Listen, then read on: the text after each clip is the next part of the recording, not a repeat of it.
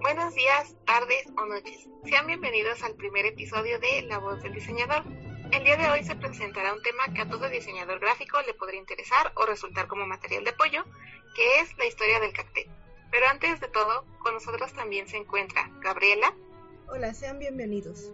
Yolotzin. Hola, buenas tardes. Gael. Hola, muy buenas tardes. Y su servidora Joana.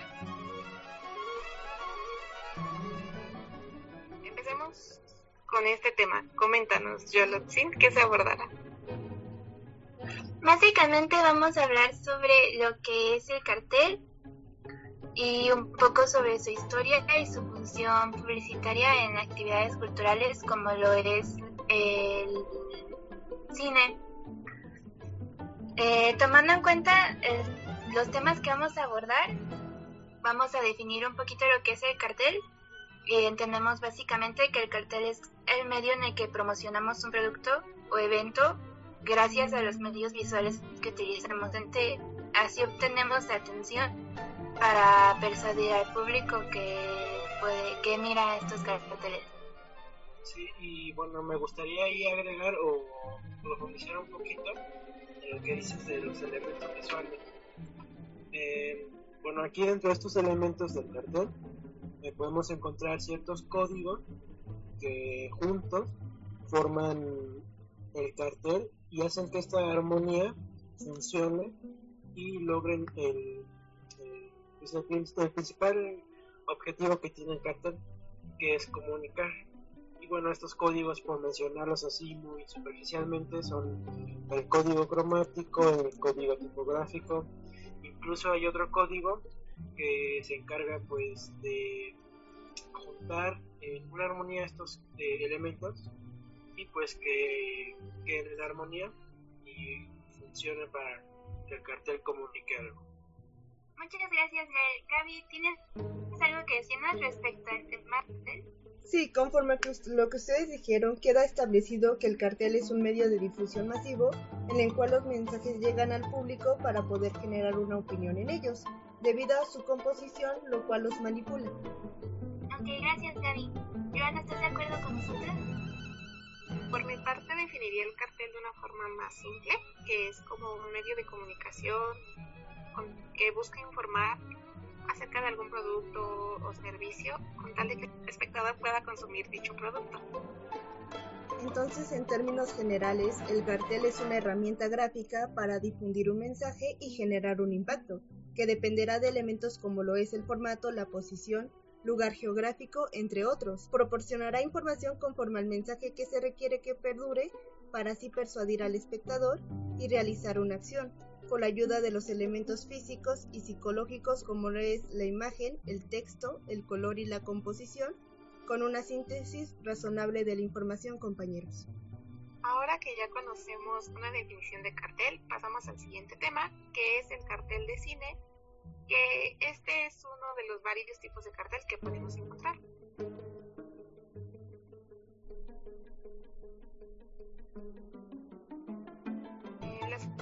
Funciones de los carteles publicitarios es poder enviar un mensaje de forma clara y llamativa. Esto considero que es muy importante y más aún en los carteles de las películas. Los carteles hechos para promocionar, para promocionar las películas se dieron cuando los cines empezaron a ser lugares de entretenimiento, como lo es actualmente, que es para ir a pasar el tiempo y consumir lo que venden. Eh, desde 1896, a partir de la llegada de Gabriel Bale y Ferdinand von Bernard, que eran enviados de los hermanos Lumière, encargados de mostrar el cinematógrafo en esta parte de las Américas, se mandaron a imprimir una serie de programas en los que se mencionan solamente las obras y la ubicación de los teatros. una cosa que me llama mucho la atención de esta época del cine mexicano fue, hablando específicamente del cartel, fue en su composición.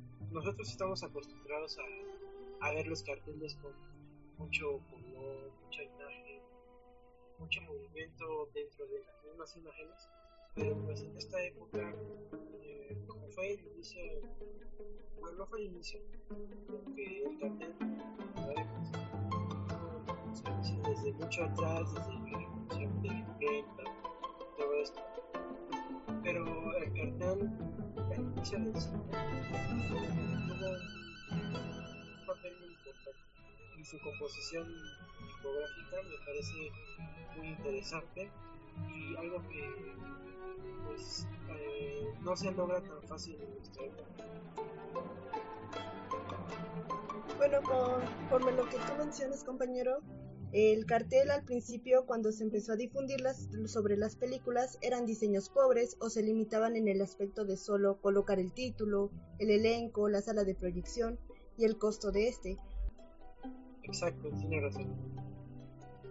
Bueno, y también otros elementos. Bueno, otro dato importante a tener en cuenta es que un pequeño primer auge del cartel en el cine mexicano viene a partir de 1917, cuando Venustiano Carranza ya se encontraba cansado de la imagen de barbarie que se tenía del país, ya que ésta se había difundido en el extranjero gracias a las películas que se daban acerca de la revolución.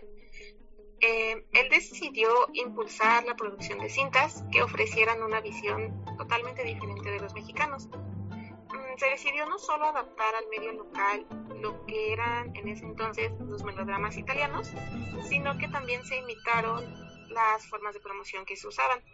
Entre ellas se incluyeron, aunque esto era principalmente cuando la cinta se exhibiera en otros países, el dibujo de un póster en el que se privilegiaba la imagen de una heroína sufrida en la historia para poder llamar la atención del espectador. Los primeros carteles que aparecieron en la Ciudad de México fueron bastante rudimentarios, hechos con básicamente una sola tinta. Es hasta el estreno de la película Santa en 1931 que el, que el cartel volvió a ser importante, siguió siendo importante para la producción del cine nacional. En este punto, el cartel ya no era solo para invitar a la gente a ver la película, sino también para apreciar la banda sonora que se componía. En este caso, para esa película, fue Agustín Lara quien lo compuso. Mm, gran parte de los carteles de esta época se concentraron en plasmar el nacionalismo cultural y las costumbres que se tenían en el cine nacional. Por ejemplo, la imagen de los mariachis, la mujer inocente del pueblo, el revolucionario, eh, entre otros arquetipos que se tenían de la sociedad. Conforme, los, conforme el tiempo iba pasando, los carteles fueron cambiando y se fueron integrando distintas técnicas, como lo era el fotomontaje, los fotogramas o las tipografías llamativas. Además de que el mensaje que los carteles transmitían al espectador comenzó a transformarse y tocaba temas más fuertes relacionados con hechos que sucedían en la realidad. Un ejemplo de ello es la película El Castillo de la Pureza, que fue el caso de un hombre que encerró en su casa a su esposa e hijos y este fue un hecho real sucedido en la ciudad. Mm, asimismo, reflejaba temas que el gobierno buscaba ocultar, como lo era la pobreza, la desigualdad, el machismo, la misoginia, el racismo o el clasismo. Y de igual forma adoptó la manera de hablar de la sociedad, en especial la jerga del albur, que pasó de ser una palabra a utilizarse también de forma visual en los afiches. Eh, mucho de este material que se dio en esta época desapareció y, un investiga y el investigador Armando Bartra nos dice que el cartel es un arte efímero que cumple con una tarea en un determinado tiempo y espacio para después pasar a ser algo del pasado. retomando esto, cómo el cartel fue evolucionando y fue utilizando diferentes técnicas y nuevos formatos, pues también podemos encontrar que se utilizaron folletos, eh, anuncios espectaculares, donde pues, el tamaño fue un factor, importante realizar estos carteles y pues que en algún punto estos carteles lograron ser tan estéticos armoniosos que después de cumplir su propósito comunicativo se convirtieron en,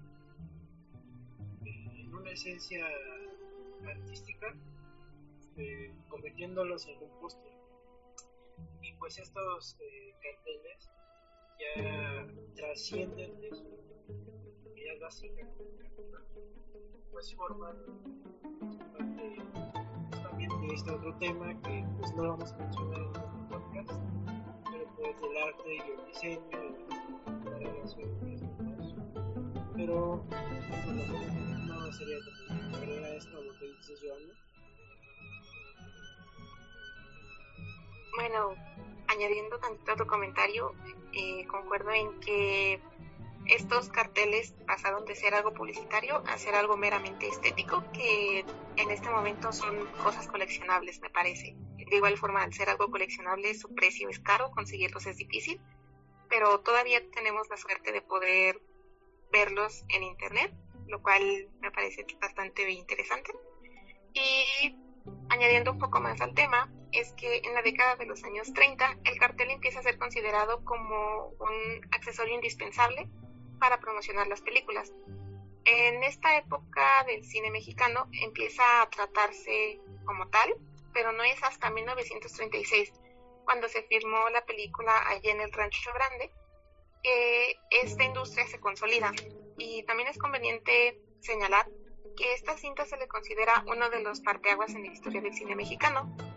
Mm, esto nos lleva a una época muy reconocida, que es la época de oro del cine mexicano.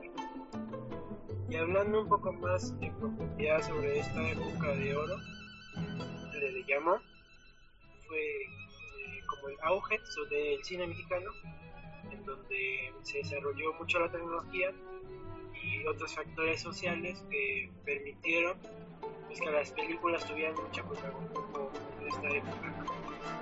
Ya desde el inicio del cine, como mencionamos, con los hermanos Lumière y su producto revolucionario y la película Santa con la función que se dio por allá en esos tiempos. Pues tenemos también que eh, el uso del cartel publicitario específicamente eh, fue una actividad que se comenzó a desarrollar desde el momento en que las películas en los cines comenzaron a ser consideradas como lugares de entretenimiento en donde se podía conseguir muy fácil de las personas.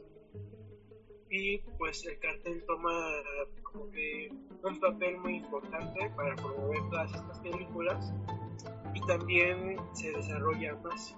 Ya deja un paso atrás el uso de la tipografía solamente y ya abarcan eh, otros códigos como el cromático y también eh, empiezan a mejorar su composición, eh, ya reducen mucho el eh, texto, solamente ponen el tema principal de la película y pues fueron muy muy utilizados en Ah, bueno, un poco de para aclarar ciertos aspectos de lo que comentaste. Eh, conforme a lo que dices de que antes no era considerado importante el cine, era porque creían que se iba a desplazar al teatro. Ese es un punto a retomar. Y también que en 1958 se le dio la importancia debido a que se empezaron a hacer reseñas sobre estas películas cinematográficas, en lo cual alentó a los diseños de los carteles, debido a las obras como lo fue de Visconti, Fellini, Rossellini y Bergaman, y también aclarando este punto de los diseños de los carteles, se dividía en tres partes, porque la primera era en, la tipografía alterada, en la cual tenía un gran tamaño y lo cual hacía que reluciera entre el cartel. Otra segunda parte fue la ilustración y los colores eran muy dramatizados, los gestos y las figuras y los ambientes hacían que se volviera muy seco, como, bueno, conforme a lo que anunciábamos en la época, eh, los colores lo hacían ver conforme a la sociedad vivía. Y en la tercera parte, la fotografía ya se iba aumentando en estos aspectos, en el cual eran algunas escenas donde aparecen los protagonistas. Asimismo, en el diseño del cartel cinematográfico aquí en México, podemos ver cómo utilizaban incluso técnicas con el aerógrafo a la hora de hacer las ilustraciones y las influencias que llegaban a tener europeas o de algún otro lugar. Y básicamente usando el estilo figurativo en algunos casos, viendo cómo existía una fuerza tanto formal como cromática en el aspecto de las representaciones y la capacidad que lograban tener alguno Ernesto García Cabral, que básicamente podía caricaturizar al actor y caracterizar al mismo tiempo al personaje de ese actor. Bueno, conforme a lo que comentas, Yolo, también dicen que se sufrió altibajos en estos aspectos conceptuales y formales, debido a que, como menciona Joseph Renault, eh, los carteles que son, que eran en ese tiempo son los mismos de hace ocho meses y también son los mismos de hace dos años. Entonces empezaron a ser repetitivos, ya no causaban el mismo impacto y se volvieron aburridos en cierto aspecto. Y sí, como conclusión, pues este aspecto de la época de oro, pues, pues podemos decir también que pues eh, se determinó el cartel como el medio de más eficaz. Pues lo hemos visto a lo largo de la historia y hasta los tiempos. El cartel siempre ha sido, siempre va a ser el mecanismo de comunicación gráfica más eficiente, uno de los más este, usados.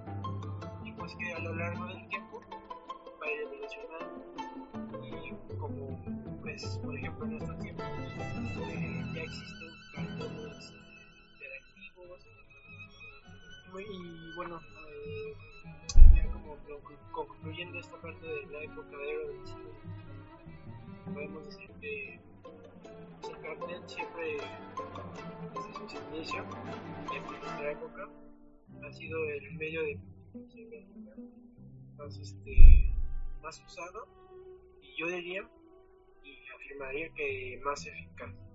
Siempre ha sido el medio visual podemos transmitir un mensaje rápido, eficaz y donde el mensaje quede grabado en el espectador. Y pues en estos tiempos se han desarrollado este, nuevas técnicas, nuevas presentaciones que vamos a hablar en unos momentos. Lo que vemos hoy en día, lo que visualizamos en nuestros medios. Sin embargo, no es así, ya que se tuvo que pasar un proceso histórico para ser lo que es el cartel en nuestro tiempo. Por ejemplo, eh, la Universidad Iberoamericana abre la primera carrera de diseño gráfico en México en 1968. Esto dio un indicio a poder comunicarle a la sociedad de una manera clara y precisa, transmitir un mensaje o asimismo eh, satisfacer una necesidad. Otro suceso fue en 1973, que la UNAM elevó la licenciatura de la carrera de técnico en dibujo publicitario. Ya se tomaba más en cuenta esta difusión de mensaje, este medio comunicativo, por lo cual de ahí sucedieron sedes como la fue la CUROM, que difunde el diseño mexicano y asimismo establece los lineamientos que debe de seguirse apego a los principios de calidad, costos y ética. Por lo cual también ahí se va descubriendo que en 1996 eh, se muestran que no todos los carteles tienen que ser bonitos, no todos los carteles tienen que ser iguales, sino que cada diseñador puede expresarse para así poder transmitir el mismo mensaje o el mismo tema.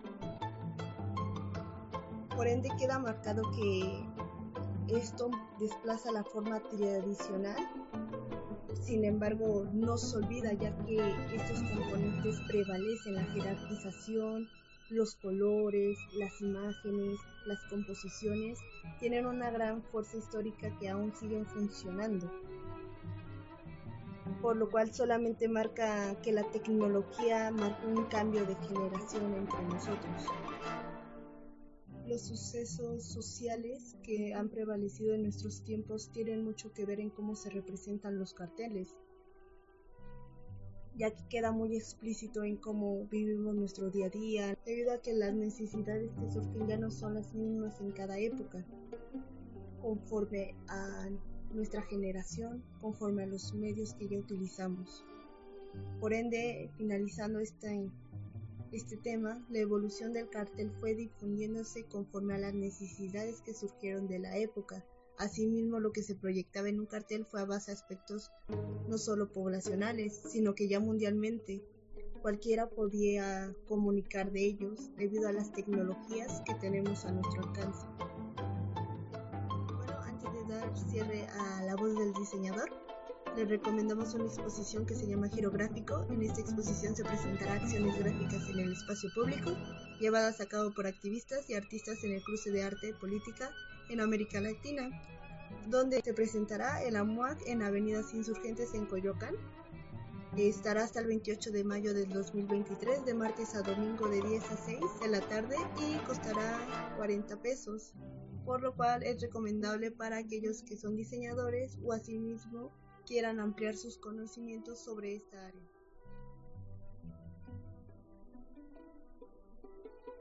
Esto sería todo por el capítulo de hoy. Agradecemos mucho su atención y el tiempo que le dedicaron a esto. Se despide mi compañera Gabriela. Hasta luego. Yolotzi. Hasta pronto. Gael.